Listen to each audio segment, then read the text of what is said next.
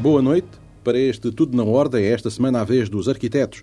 Desta vez com o vogal do Conselho Diretivo Nacional da Ordem dos Arquitetos, Jorge Bonito, e o convidado é o arquiteto e urbanista Luís Vassal Rosa, que foi diretor de Planeamento e Gestão Urbanística da Parque Expo, da Expo 98. Uh, temos que dizer que hoje, aqui neste programa, uh, o tema do urbanismo não é inocente, já que a Ordem dos Arquitetos está a implementar aquele que é até agora o único colégio da especialidade da Ordem, precisamente o Colégio do Urbanismo. Arquiteto Jorge Bonito, eh, existem afinal quantos urbanistas dentro da Ordem dos Arquitetos para justificar a criação deste colégio?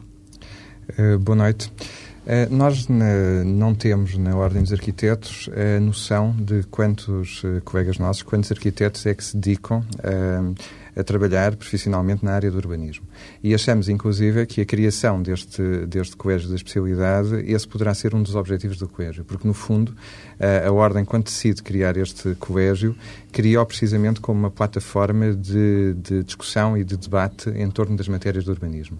No fundo, tentar agregar eh, neste colégio eh, todos os colegas que se dedicam a estas matérias como forma de melhor nos conhecermos a nós próprios e de melhor podermos aprofundar e, e dirigir este know-how que é trabalhar em, em, em urbanismo, ordenamento, planeamento do território.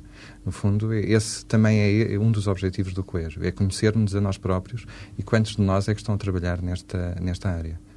O arquiteto Luís Vassal Rosa é, é urbanista, um conhecido urbanista na, que esteve ligado à Expo 98.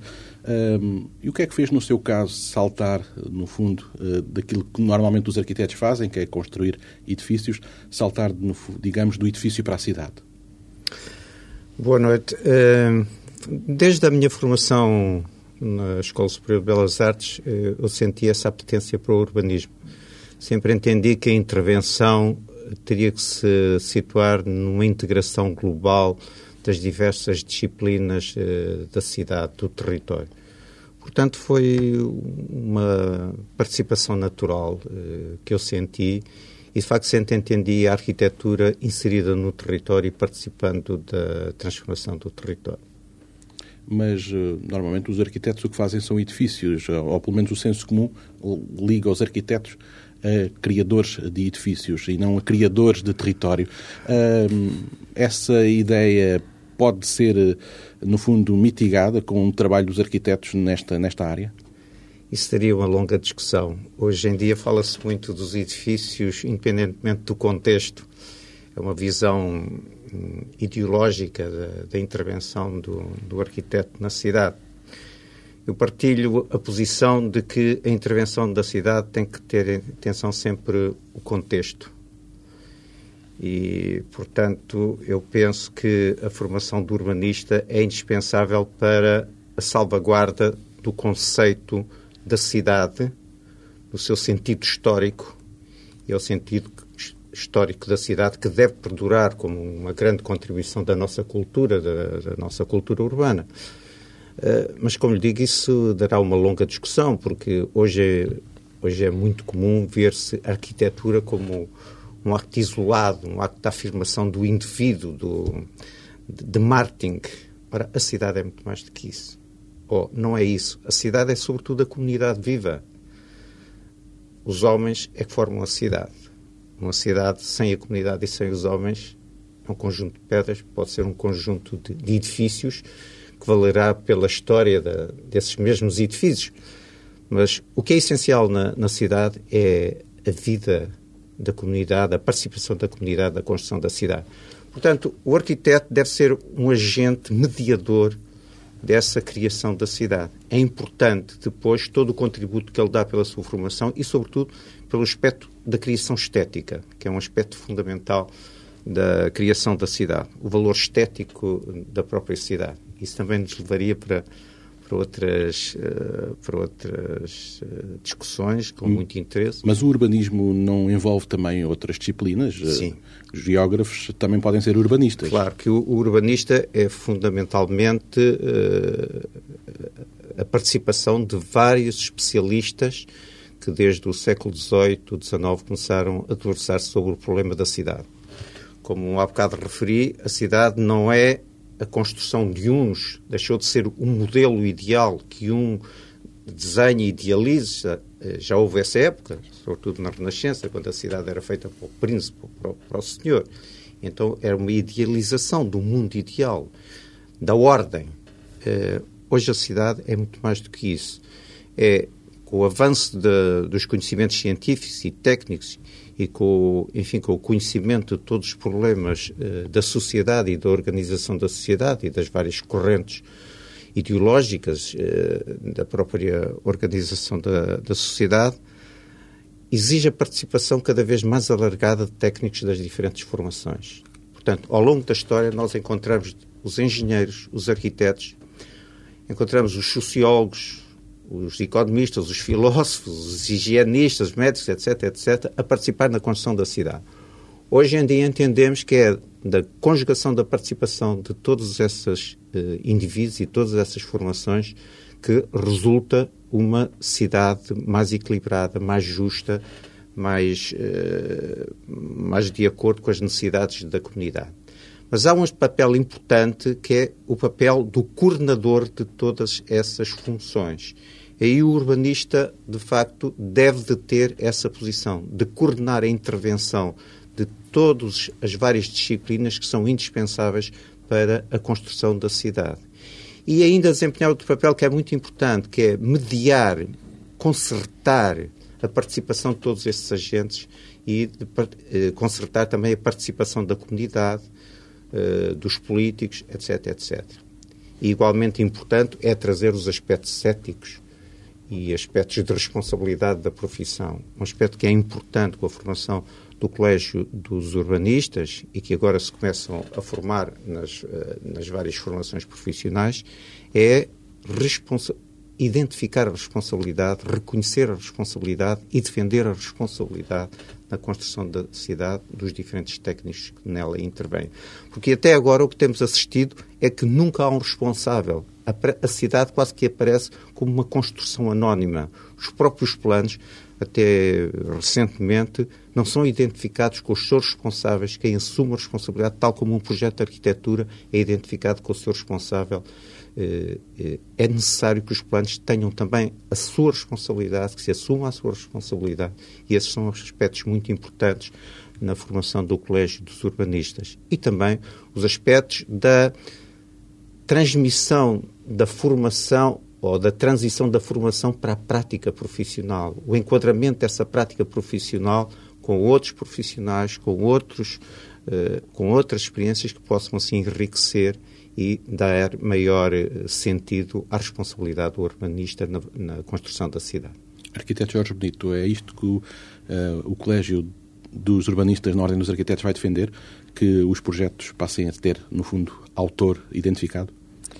Uh, isso é, uma, é um desejo que não passa só pela Ordem dos Arquitetos, outras ordens e associações profissionais que também intervêm, como já se falou há pouco nesta, nesta matéria, uh, também recorrentemente falam desta questão. Os planos são normalmente assumidos como sendo da, do município, sendo do, do, do, Estado, conforme a escala, conforme o tipo de plano, e normalmente eh, não é público, não se percebe muito bem quem é que esteve enquanto técnicos, quais foram os técnicos que estiveram na sua origem.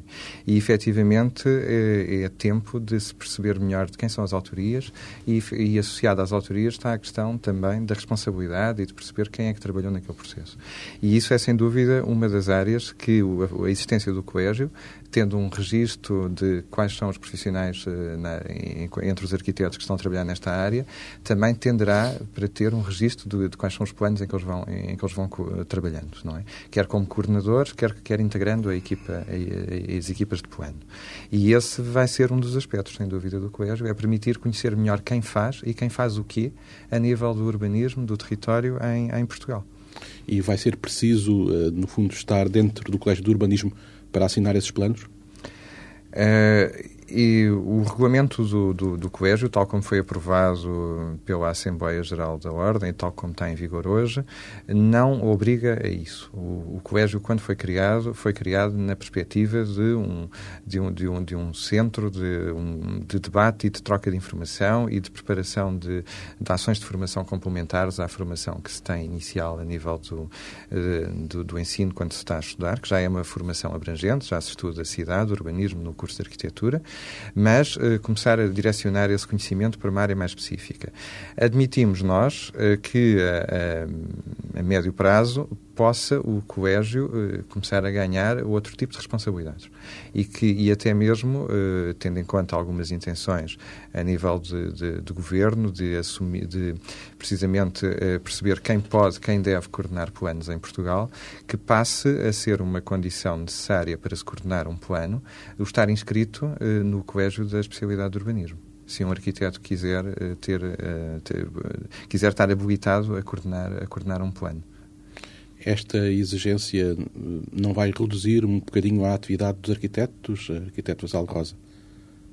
Bem, eu nunca olho, nunca olho nessa, nesse sentido. Olho sempre o, o que é importante é a valorização, a formação, o enriquecimento profissional e, e uh, a experiência partilhada com outras técnicas, com outras formações urbanista, aqui estamos a falar uh, no âmbito da Ordem dos Arquitetos, mas há urbanistas noutras formações profissionais.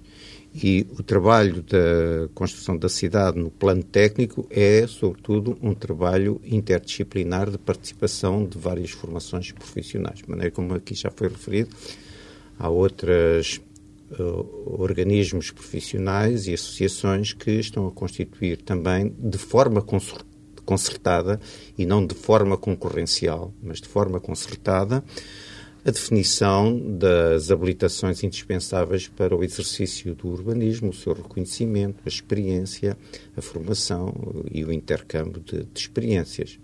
Portanto, eu só vejo as coisas no, no, plano do enriquecimento e nunca no plano da, da concorrência ou da desvalorização só, eh, se calhar, aproveitando para reforçar isto que o arquiteto Vassal Rosa está a referir, nós não pretendemos, na ordem com este, com este colégio, nós não estamos a reivindicar nenhum, nenhum tipo de exclusividade para, para os arquitetos nesta matéria, porque entendemos que os arquitetos são, é uma, são uma parte dos intervenientes neste processo, tal como os engenheiros, paisagistas, geógrafos e por aí diante. Uh, e, eh, e, não, e o colégio também, dentro da ordem, neste momento, não é, um, um, não é restritivo, quer dizer, neste momento não se está a querer limitar o, o número de pessoas que entram no colégio. É evidente que há um conjunto de condições mínimas que têm que ser, uh, que têm, que, têm que ser uh, verificadas por parte de quem se propõe a integrar esse colégio, a nível de uma formação uh, mais ou, complementar, mais ou menos especializada, a nível de um número mínimo de, de trabalho, de, de, anos de trabalho na, nesta área,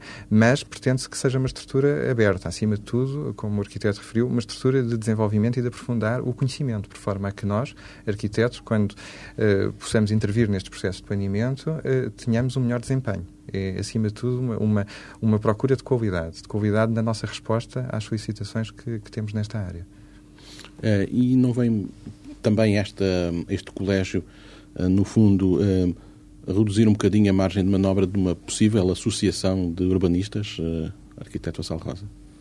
Bem, eu sou simultaneamente, atualmente, Presidente da Assembleia Geral da Associação dos Urbanistas Portugueses que começou como uma sociedade de urbanistas há 25 anos e que evoluiu depois para uma associação e que tem reivindicado a formação de uma ordem dos urbanistas, mas como aqui já o meu colega disse, não em competição ou em divergência com os vários colégios eh, que vão aparecendo nas diferentes ordens profissionais com vocação técnica para eh, desenvolver a atividade do urbanismo. Uh, a Associação dos Urbanistas procura congregar uh, as várias formações profissionais, muitas vezes que não estão enquadradas por uh, organismos profissionais próprios, com os mesmos objetivos que o Colégio dos Urbanistas e dos Arquitetos prossegue. Portanto, a Associação dos Urbanistas já, já existe, Atualmente ela está a constituir a agregação com outras associações profissionais ligadas ao urbanismo e, simultaneamente, está em curso a definição de uma plataforma comum para a, a definição das competências, da formação e das competências dos urbanistas em especial os urbanistas coordenadores, que serão aqueles que serão os responsáveis, os responsáveis pela direção, coordenação e responsabilidade técnica de planos de ordenamento de território e de natureza urbanística. Eu apelava agora um bocadinho à vossa experiência para discutirmos, para refletirmos um bocadinho, um pouco, sobre uh, os, os, planos de ordenamento do território e uh, a hierarquia de planos existente em Portugal. É uma hierarquia bastante complexa uh, de planos existentes em Portugal.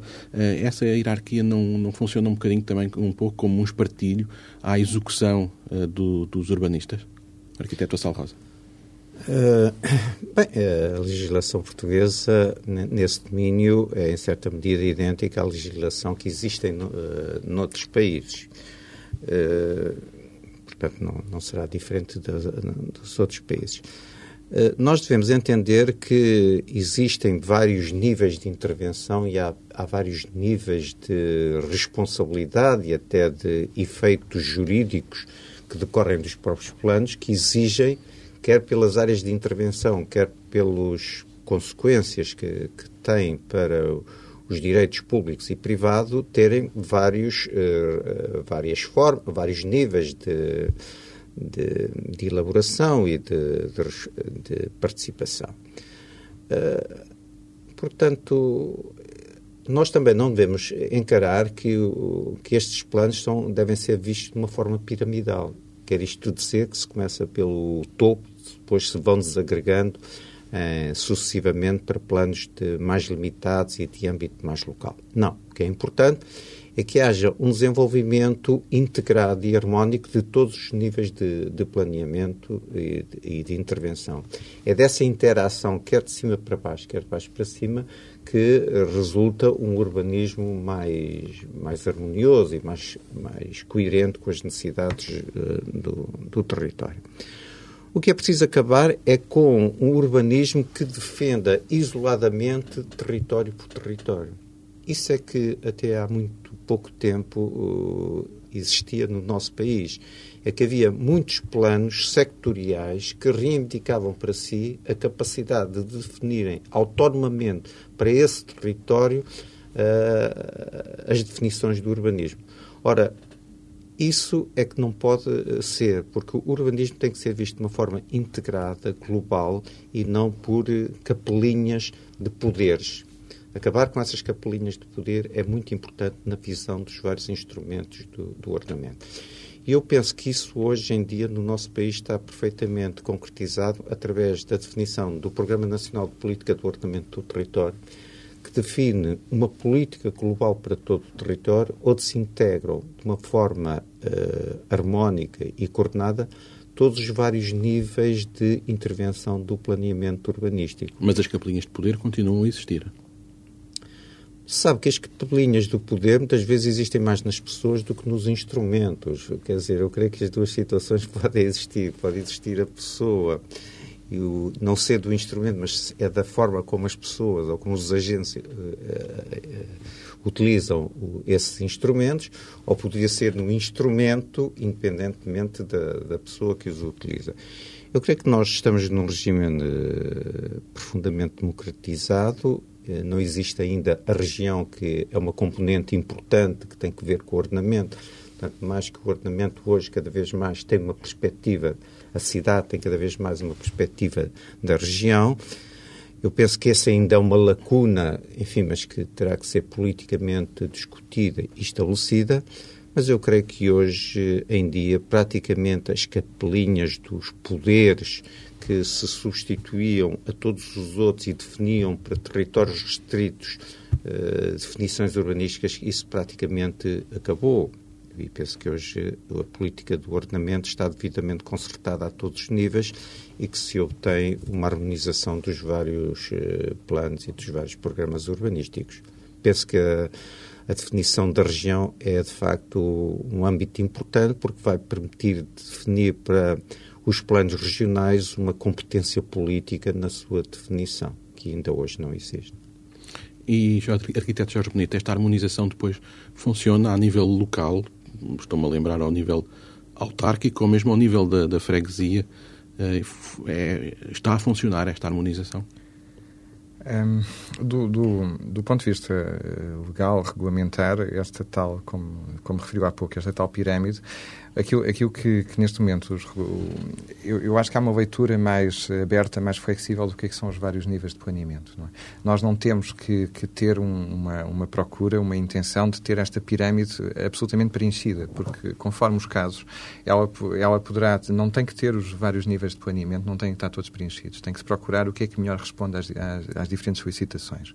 Agora, uma coisa que, que se calhar ainda falha neste processo todo é, efetivamente, uh, uh, como o arquiteto Vassal Rosa há pouco referiu, uh, alguma intervenção política, não política da parte dos dirigentes, dos eleitos das autarquias, mas da participação de todos nós na construção da cidade. Porque aquilo que, que acontece e se verifica em alguns destes processos de planeamento é que, embora a legislação em vigor já, já, já, já preveja dois momentos de, de, de participação da, da, da população na, na, elaboração destes planos, um momento inicial e um momento depois posterior, quando se começa a ter uma solução e uma resposta para o território, o que se sente nestes processos de planeamento, e eu acho que o arquiteto deve ter uma experiência, o arquiteto Vassal Rosa uma experiência semelhante, é uma fraca participação por parte da, da, da população nestes processos. Não há, à partida, eh, muitos contributos sobre o que é que as pessoas acham que deve ser o território que vai ser estudado, independentemente da escala, de ser um plano de pormenor ou de ser um plano diretor, e há, quando começam a surgir eh, eh, a surgir algumas soluções em cima da mesa, uma preocupação muito grande com aquilo que é meu. O que é que vai acontecer ao meu terreno, o que é que vai acontecer no meu quintal.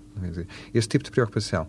Não há um, nós, nós não temos esta cultura ainda, se calhar, uh, em termos de preocuparmos o que é que vai ser o nosso, o, o nosso território enquanto um todo. Quer dizer, quando estamos a, a, discutir um plano diretor, é um instrumento que depois, quando entrar em vigor, se calhar vai ficar durante 10 anos.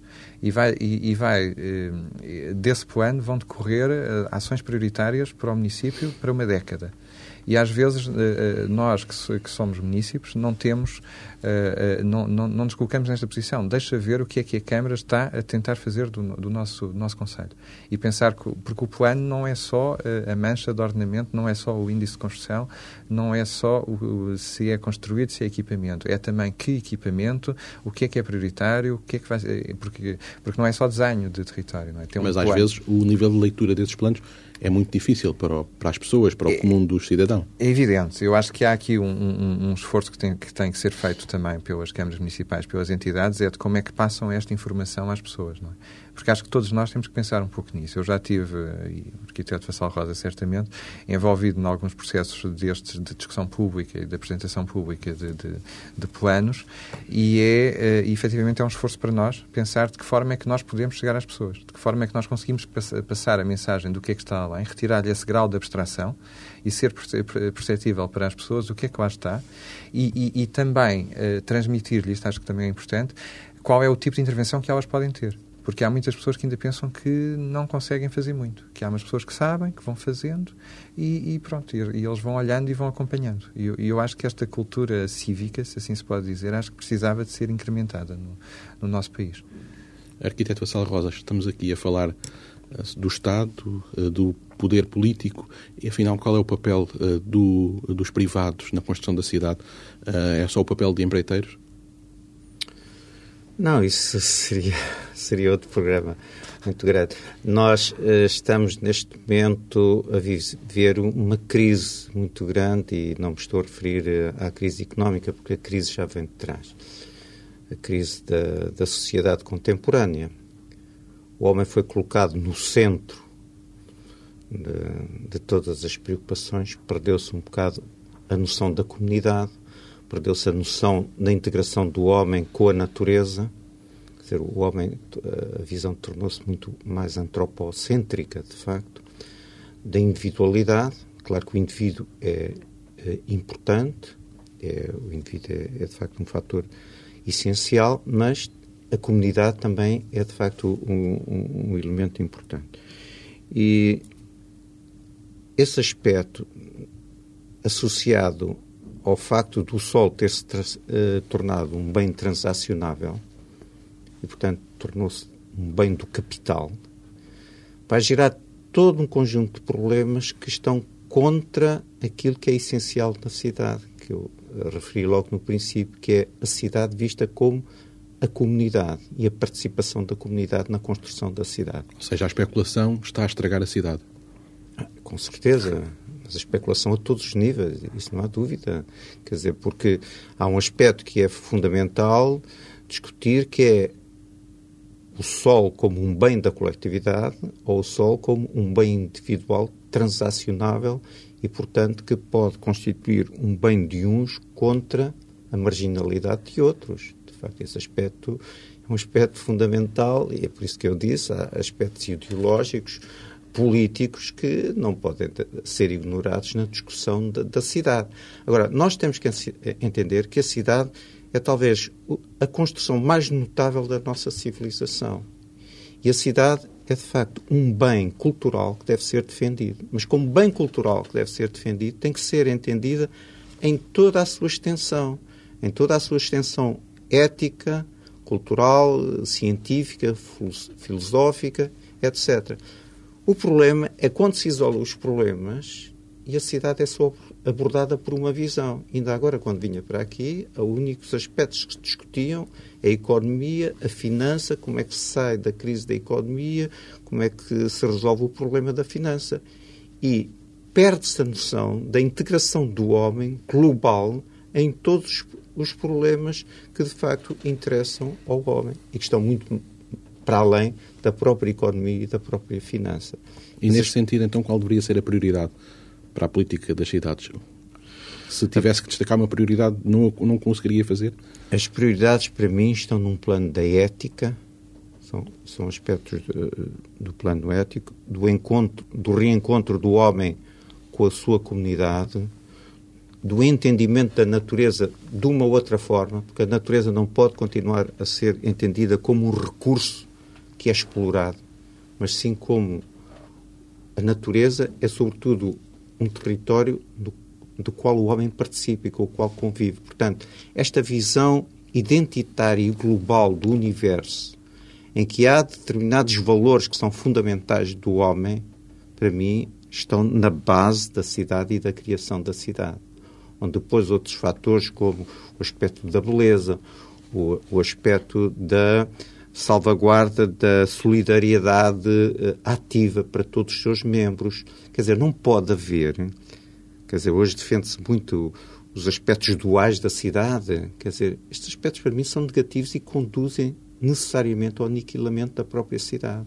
Quando se perde o equilíbrio de todos os elementos dentro da cidade e da sua convivência dentro da cidade, está-se a afetar a cidade e está-se a, a, a, caminhar para o seu desequilíbrio. A verdade é que toda a transformação da, da cidade nasce de, de, desequilíbrios e, portanto, nós temos que uh, perceber essa dinâmica. Humberto Eco diz que em 1990 dizia que nós tínhamos chegado novamente à, à idade média das cidades. Outros uh, teóricos defendem que nós chegamos ao fim de uma determinada época da civilização. De facto, a cidade vive todos estes movimentos cíclicos. Neste momento estamos a viver um momento muito difícil da vida da, da cidade. Mas eu sou otimista e creio que nós vamos ter a capacidade de reconduzir a cidade ao seu ideal de formação, que é de facto o, o território da cultura, do encontro dos homens para conviverem e eh, de uma forma harmoniosa e perfeita. Arquiteto Jorge Bonito, o arquiteto Vassal Rosa fala aqui numa mudança de paradigma da, da cidade uh, e essa mudança de, paradigma não passará por, no fundo, deixar o, carro em casa, o, o cidadão, uh, o homem deixar o carro em casa e, e, e enfrentar a cidade a pé ou de outro meio de transporte. E, e, para isso não faltam planos de mobilidade às cidades? eu acho que passa por aí, não é? Agora eu, eu acho que passa, que passa pela maneira como nós todos entendemos a cidade e eu acho que, que nós que trabalhamos em, em, em cidades já há alguns anos, de alguns anos para cá, que já mudamos ou que já estamos a tentar mudar esse paradigma pelo menos nos trabalhos, nos trabalhos que fazemos, não é? Porque é importante que a cidade, eh, há umas décadas atrás, pensava-se muito a cidade de uma forma uh, estritamente funcional e em resposta a, às necessidades funcionais, nomeadamente em resposta ao automóvel. As ruas eram sucessivamente alargadas, tinha que se arranjar perfil viário para os carros passarem depressa e as pessoas cada vez mais eram, eram colocadas à margem desse, desse processo, dessa mobilidade do automóvel. Eu acho que de de, de, algum tempo para cá, já se inverteu esta leitura já, já, e, e começa-se a pensar a cidade de uma forma diferente. O automóvel é uma das ferramentas que as pessoas têm para se deslocar. Não podemos pensar que vamos conseguir uh, abolir o automóvel. Agora, se nós conseguirmos ter uma cidade uh, construída, preenchida e, e, que crie condições mais favoráveis para outros tipos de outras formas de deslocação, quer o pedonal, pela escala da cidade, pela concentração de funções na própria cidade, porque nós temos que, se calhar, é ter uma, uma cidade com, as, as, com uma mistura de funções, um mix de funções que se fala muito ultimamente, é?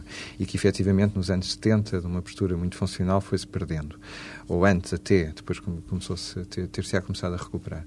Mas, eh, mas eu acho que esta questão da mobilidade se passa por planos concretos de mobilidade. Eu acho que os planos de mobilidade não podem ser autónomos ou, ou, ou separados de outros processos de planeamento. Têm que ser integrados e têm, eh, novamente, e volto a falar nisto, têm que ser elaborados com a participação da comunidade. A comunidade tem que perceber as vantagens que pode advir para si da existência de, de, de, de um plano de mobilidade que possa tornar sua, as, as, suas deslocações mais sustentáveis, que possa possibilitar pela distribuição das suas funções, que tenha uma, uma rede de transporte coletivo que seja facilmente utilizável, perceptível e que responda às principais necessidades da população, que possa, se calhar, ter, promover a utilização em determinados percursos dos, dos modos suaves de deslocação. E eu aqui eh, acho que é importante eh, distinguir ou perceber, entender-se a bicicleta e outros modos suaves de deslocação, não como lazer nesta perspectiva, mas como modo efetivamente de deslocação porque há uma tendência para, para se falar muito da bicicleta também hoje em dia, mas em alguns aspectos muito do lazer e pensa-se muito em ciclovias e é preciso fazer uma infraestrutura dedicada e não sei o quê. Mas normalmente a maior parte dessas situações estão associadas a percursos de lazer. O que eu acho que é importante é conseguir meter a bicicleta no dia a dia. E, e em muitos casos, eh, tendo em conta a velocidade máxima que de algumas zonas da cidade, aquilo que se fala de alguns bairros terem velocidade de 30 km hora, uma coisa que está em discussão há alguns anos e que parece que finalmente vai ser incorporado no nosso Código de Estrada, outros países da Europa já têm. A bicicleta a 30 km a hora não necessita de ter uma via dedicada com uma cor diferente, como nós estamos habituados a ver. Pode perfeitamente coexistir. Uh, Paris tem uma rede de bicicletas que, tanto quanto já vi por lá, e daquilo que eu, que eu julgo saber, assenta muito nos corredores do, dos autocarros, dos buses. Quer dizer, a bicicleta, Londres já meteu a possibilidade das, das das motos uh, circularem nos corredores de autocarro, quer dizer, e ao estarem, porque a moto, também não se fala muito da moto, mas a moto tem consumos eh, inferiores ao carro, tem menor poluição do que o carro, e pode ser também um, um, uma ferramenta, um meio útil, não é? E se calhar esta coexistência com os corredores bus, eh, com, com algumas medidas de estacionamento, não há muito estacionamento para se deixar uma moto, para se deixar uma bicicleta, poderão levar à sua utilização. E, e eu acho que é um caminho. Não é? Arquiteto Salvasa. Eu creio que a mobilidade, eh, este aspecto é muito importante, que o meu colega referiu, mas temos que encarar que a mobilidade contemporaneamente foi devoradora do território. Foi completamente devoradora do território. Produziu a cidade difusa, a cidade genérica eh, e, portanto, é um, um dos grandes problemas. Mas também temos que encarar que hoje em dia cada vez mais a comunicação é feita através da eletrónica. Portanto, há uma nova mobilidade. As cidades assentam hoje em novas mobilidades. A cidade torna-se global hoje em dia à, à escala à escala planetária. planetária. E temos que entender a cidade a essa escala planetária. Portanto, a cidade não pode continuar a lastrar difusamente e a devorar continuamente o território tem que se entender a cidade a uma escala global, com os vários níveis de conectividade que estão postos ao, ao, seu, ao seu, dispor, e há que regressar um, um pouco à cidade polinuclear, porque é o que vai ressalvar a essência da cultura da cidade. Novamente, coexistir a cidade com o território. O termo ordenamento é um, é, é um, é um tema in, interessante, porque é um tema que vem da Idade Média, porque é pôr a ordem. Ora, para mim, o pôr a ordem é o saber conviver a cidade com todo o território na sua globalidade. A cidade passa a ser global e local e tem que ser entendida uh, desta, desta maneira. Por isso é que eu penso que os aspectos do, do policentrismo, o aspecto da cidade integrada na região, a divisão da, da cidade e da região, os aspectos da reserva ecológica nacional que garantem a salvaguarda do suporte natural, a coexistência com o suporte natural, a par das redes de mobilidade, as redes eh, doces ou as redes amigas do ambiente, da, da mobilidade, a defesa do espaço público, o espaço do encontro, da convivialidade, da, da reunião da, da comunidade, são aspectos que são fundamentais salvaguardar na cidade de hoje e na cidade da amanhã. A cidade vai perdurar. E como arquiteto também não posso deixar de ser que é a defesa da qualidade estética da própria cidade. Não existe cidade sem qualidade estética. E esse aspecto é um aspecto de responsabilidade, de facto, dos arquitetos. E é muito importante que a Ordem dos Arquitetos se empenhe através do Colégio dos Urbanistas, na sua formação, sem descurar da vertente estética, que é um valor fundamental na construção e na vitalidade da cidade. E, e, que passa muito pela construção do espaço público urbano, Exato. enquanto grelha e malha de suporte Exato. depois de construção da cidade, enquanto local de convívio e de partilha. É? Que é isso que temos que voltar a recuperar e que já tivemos e que se perdeu e, que se perdeu e tem que se inverter este processo. É? O espaço público tem que ser qualificado, tem que, tem que ser apetecível, tem que, tem que ser um espaço com dimensão, com caráter, com, com valia estética, como disse o arquiteto, para que, para que a população nele se encontre e nele conviva e nele construa a cidade. Claro que falta também nos edifícios, nas paisagens, é? enfim, em tudo o que constitui a cidade. A ideia de uma cidade integrada e integradora, deixada aqui pelos urbanistas Jorge Bonito e Luís Vassalo Rosa, que debateram esta semana a necessidade de um colégio de urbanismo na Ordem dos Arquitetos. Foi o debate desta semana no Tudo da Ordem, um programa na TSF com um olhar particular sobre as outras atualidades.